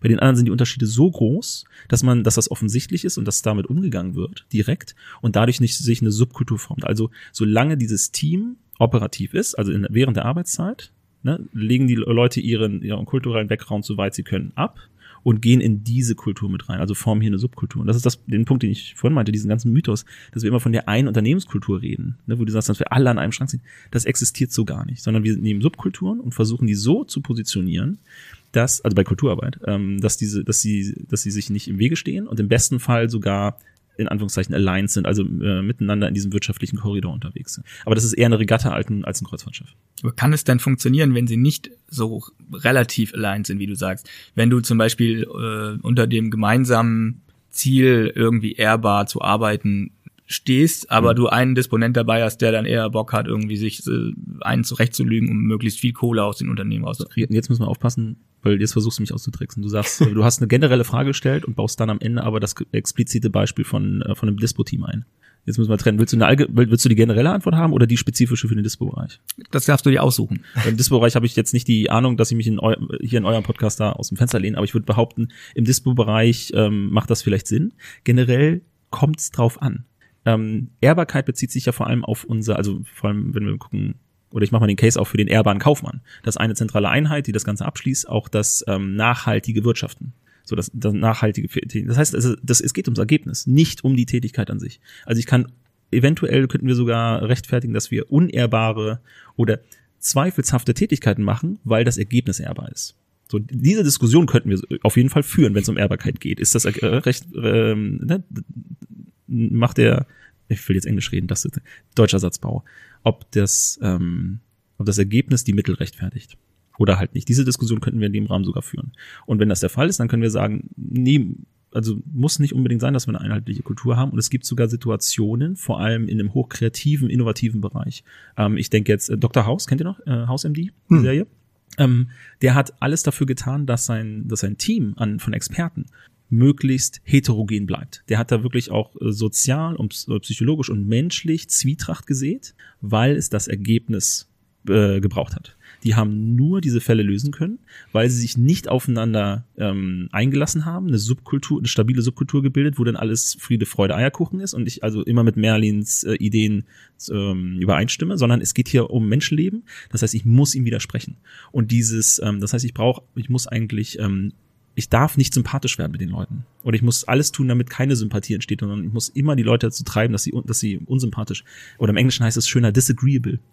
Im Deutschen ist es immer so doof mit diesem sympathisch und sympathisch, aber agreeable und disagreeable. Agreeable ist, wenn ich äh, gut in eine Richtung marschieren muss, also wenn die ganzen Leute dorthin und bei der Dispo, es gibt ein klares Ziel, es gibt einen klaren Ablauf, ähm, ein paar Variationen, aber es ist ein, ein, relativ gut beschriebener Korridor, da macht das Sinn, dass ich die Leute vereinheitliche, dass ich vielleicht sogar statt einem Team eine Abteilungsstruktur bilde, ähm, die halt homogen aufgebaut ist, wo sich alle kennen und mögen und dann geht's nach vorne. Wenn ich aber in einem dynamischen Umfeld bin, in einem komplexen, komplexen Kontext, in einer komplexen Domäne, da gibt es viele, äh, viele Situationen, wo das sogar nachträglich ist äh, oder nachteilig ist und ich eigentlich dagegen arbeiten muss, also eine wirklich schwache Kultur bilde, um ein erfolgreiches und in dem Kontext jetzt der Diskussion ehrbares Ergebnis zu erzielen. Wie siehst du das, Melly? It's not lupus. Ja, ja. Nein, also ähm, ich, ich glaube auch, man muss es halt einfach differenzieren. Weil, was Alex sagt, stimmt, da hatte ich ja auch gleich so ein Beispiel im Kopf. Ne? Das Vertrauen in den Teams, ne, sagen wir, eine soziale Sicherheit, die ist wichtig, dass sich die Leute halt auch wohlfühlen ähm, äh, und, und, und, und verstehen, dass sie hier erstmal sicher sind. Aber Misstrauen gegenüber der Lösung des anderen, um die beste Lösung inhaltlicher Natur für, für, den, für, den, für den Gegenstand, also entweder Patient, wenn wir jetzt beim Beispiel Dr. House sind, oder halt irgendwie, wenn es um Designfragen geht oder, oder um Produktdesignfragen, ähm, dass, dass, dass, da geht es um die beste inhaltliche Lösung und das darf halt nicht aufgeschwemmt werden, weil man halt irgendwie meint, man müsste immer zu lieb miteinander sein, wenn man von dem anderen die Idee blöde findet, weil es im, im eigenen Metier, gerade wenn wir ähm, äh, über Teams sprechen, die, die ja ähm, äh, ziemlich gemixt sind, was so die Fachrichtungen angeht. Ne? Also wenn, wenn das so, sagen wir, man, man hat einen Designer da, äh, man hat dann ähm, äh, den, den Softwareentwickler da, man hat dann irgendwie einen Kundenbetreuer da und so weiter, die gucken ja auf das Produkt aus völlig anderen Perspektiven. Dann darf man halt nicht nachgeben, sondern dann muss man halt schon zusehen, dass seine Expertise dort auch ähm, äh, gehört wird. Und, und da darf es kein, kein großes Commitment geben, weil man sich lieb hat, sondern da muss das Commitment immer inhaltlicher Natur sein und nie persönlicher Natur. Das also das sehe ich halt schon. Was das generelle ehrbare Verhalten angeht, da glaube ich also gerade so am Dispo-Beispiel ist es ja auch so, ähm, Thema Nachhaltigkeit hatten wir ja gerade. Ne? Es ist ja die Frage, will ich jetzt den kurzfristigen Erfolg? Dann kann ich ja die Leute, also kurzfristig Erfolg im Sinne von, ich mache jetzt viel Geld mit einem Transport, dann kann ich Leute über den Tisch ziehen. Nachhaltig wird das überhaupt nicht sein, weil es nur eine Frage der Zeit, bis was hat. Und damit halt auch in, in unseren Wertekanon nicht ehrbar. Ne? Das heißt also, da muss ich mir dann halt schon überlegen, ja, was mache ich da mit so einem Disponenten? Ne? Und da muss ich ehrlich sagen, also wenn, wenn äh, aus meiner Erfahrung heraus, ne, ähm, kann man da mal ein Gespräch drüber führen. Aber wenn, wenn die Leute dann halt ähm, äh, sie, ihre eigene Ehrbarkeit halt ganz anders definieren und halt auch da nicht zu dem passen, was halt im, im Unternehmenskontext vorgelebt wird, ne, dann muss irgendwann Regel Nummer zwei greifen. Keine Arschlöcher auf der Baustelle. Wir sind ja im über 18 Bereich, ne, ähm, und dann muss man sich leider von solchen Leuten auch trennen, weil das ist halt ein Verhalten, was am Ende schädigend für alle anderen auch ist, weil ähm, ja, man, man arbeitet ja nicht alleine, sondern man arbeitet ja in einem Team, man arbeitet ja für ein Unternehmen, ne, also und wenn wenn da einer sich halt so so benimmt, strahlt das auf alle anderen ab, also aus der Sicht des Kunden, ne? und deswegen deswegen glaube ich schon, dass wenn also unehrbares Verhalten ist, muss es, muss es thematisiert werden. Es muss Teil der Kultur sein, es muss aber halt auch passen. Also die Leute müssen zur, zur, zur Ausrichtung des Unternehmens passen. Wenn du halt Leute hast, ähm, ähm, die, die, die, sag mal, moralisch dort eher, hm, wie soll man das denn halt sagen, ungebunden sind, so und sehr flexibel, ähm, äh, die passen oftmals gar nicht zu einem Unternehmen, was, was ziemlich starr ist, was solche Werte angeht. Ne? Wir lügen niemanden an. Das ist halt etwas, ne, das ist halt ganz klar. Man muss die Wahrheit nicht immer sagen, ne? aber die Wahrheit Wahrheit immer sagen. Also wenn du gefragt wirst, musst du ehrlich antworten oder sagst, na, da möchte ich lieber jetzt nichts so sagen. Ne? Aber denk dir keine Geschichte aus. Das ist halt etwas, wo, woran man das immer ganz gut festmachen kann.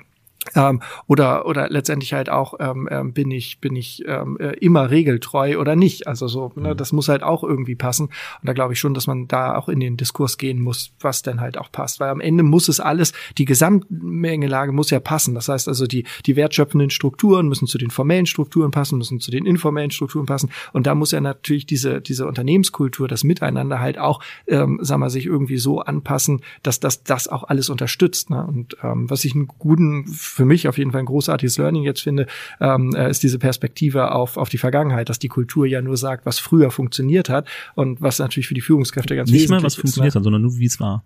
Was haben wir gemacht? Und dann musst du das im Kontext, ist es so wertvoll. Ja, ja. Das ist ja nur das Gedächtnis, was passiert ist. Ja. Wie haben wir was gemacht? Und ist nicht mal die Bewertung, ob es gut war oder nicht. Ja. Und das nämlich auch, es wird, Unternehmenskultur wird dahingehend zu häufig glorifiziert, überglorifiziert, als was Gutes. Wie gesagt, in einem gewissen Kontext äh, kann sie sogar negativ sein für das, was wir eigentlich wollen, das wirtschaftliche Handeln oder das nachhaltige Wirtschaft, Wirtschaften. Ähm, ich möchte einmal kurz den, den Punkt aufgreifen mit dem Lügen, weil, ähm, und damit meinen Punkt verstärken, es kommt immer drauf an. Ne, Im Dispo-Bereich mag es so sein, aber in anderen Situationen. Äh, Merlin, bei dir weiß ich ja, du bist ähm, THW, technischen Hilfswerks, äh, unterwegs so. Und das heißt, ne, äh, Kriseneinsätze und so weiter. Und ähm, im Kriseneinsatz ist in dem, in dem Kontext läuft es dann wieder ganz anders als zum Beispiel in der Disco oder in der, ähm, in der Buchhaltung und so weiter. Ähm, da kommt es auf andere Punkte an. Worauf wir uns meistens einigen können, ist, dass nicht gelogen werden darf. Also ich würde immer als Ausbilder, auch beim THW, äh, Feuerwehr, Polizei, Rettungskräfte etc., ähm, Leute maßregeln, wenn sie lügen. Weil dann kann ich davon ausgehen, dass im Einsatzfall die, äh, dass, dass sich das Team nicht auf diese Person verlassen kann. Und das, das ist ein No-Go. Was aber, was aber durchaus sein kann, was zum Beispiel im Unternehmen ganz häufig ein Problem ist, wenn einer ähm, einfach ähm, kopflos rumvögelt. So, ne, jede Kollegin angräbt und so weiter. Ähm, im, Im Einsatzgebiet, ob das jetzt ein, ein Wichser ist oder so, das ist, ist vielleicht zweitrangig, ne, wenn er mit anpacken kann und so weiter. Also da sind andere Schwerpunkte mit drin. Mhm. Ne? Und, und so sind, wir sind bestimmte Werte und bestimmte Grundsätze und, und Haltungen diskutabler in einem Kontext als im anderen. Und darum können wir das nicht so über, über einen Kamm bügeln, was eine funktionierende Unternehmenskultur ist. Ähm, einmal noch zurück, ich habe da auch nach Tipps gefragt, ne? Nicht, dass das äh, vergessen ist. Also es gibt tatsächlich so ein paar Sachen, die man mal losge... Wir haben ja, äh, ich habe ja den Standpunkt jetzt ähm, vertreten. Ähm, Unternehmenskultur ist nicht das, was wir meistens äh, darunter verstehen oder besprechen. Ähm, und man sollte sich immer Gedanken machen, was will ich da eigentlich, wenn ich Unternehmenskultur bearbeite oder mich damit auseinandersetze. Es gibt aber ein paar Tipps, die ich geben kann, ähm, die grundsätzlich gelten tatsächlich, wenn ich mich entscheide, dort in welcher Richtung auch immer mit der, mich mit der Kultur auseinanderzusetzen, zum Beispiel eine Subkultur in einem Team zu fördern oder halt in der Unternehmenskultur, was auch immer das dann ist, ähm, anzugehen. Und das ist im ersten Punkt eine Klarheit. Dass ich mir klar wäre, werde, wo ich eigentlich stehe. Was sind meine Motivatoren? Was sind meine Werte, Grundsätze und Verhaltensweisen? Warum handle ich so, wie ich handle? Also was ist mein Warum, mein Purpose? Dann kannst du dir Modelle und Techniken nehmen, die du willst. Ähm, das ist in, in meinem Fall zum Beispiel alles, was ich mache. Ich habe ja schon gesagt, mein persönlicher Slogan ist, ich bin Reiseleiter für Menschen mit Führungskraft. Darunter liegt mein, Purpose, mein, mein eigentlicher Zweck, ähm, den ich aktuell so formuliere, dass ich helfe denen, die andere helfen. Den anderen helfen. Und das sind halt in der Regel die Leute mit Führungskraft. So, die andere anführen, die also Multiplikatoren sind.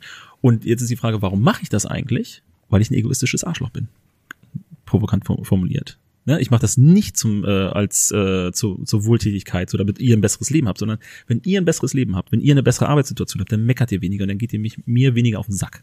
Das ist mein, mein Hauptantrieb. Das habe ich irgendwann mal realisiert. Warum helfe ich so gerne Leuten? Warum, warum, ich so, warum bin ich denn in bestimmten Situationen so ein People-Pleaser und in anderen so provokant und ähm, eigentlich will ich immer nur die Leute dabei unterstützen, nach vorne zu kommen und besser zu werden und einfach ein angenehmeres Leben zu haben, dass alle glücklich sind mit ihrem Job, dass alle zufrieden sind, dass alle äh, Essen auf dem Tisch haben in der Gruppe und so.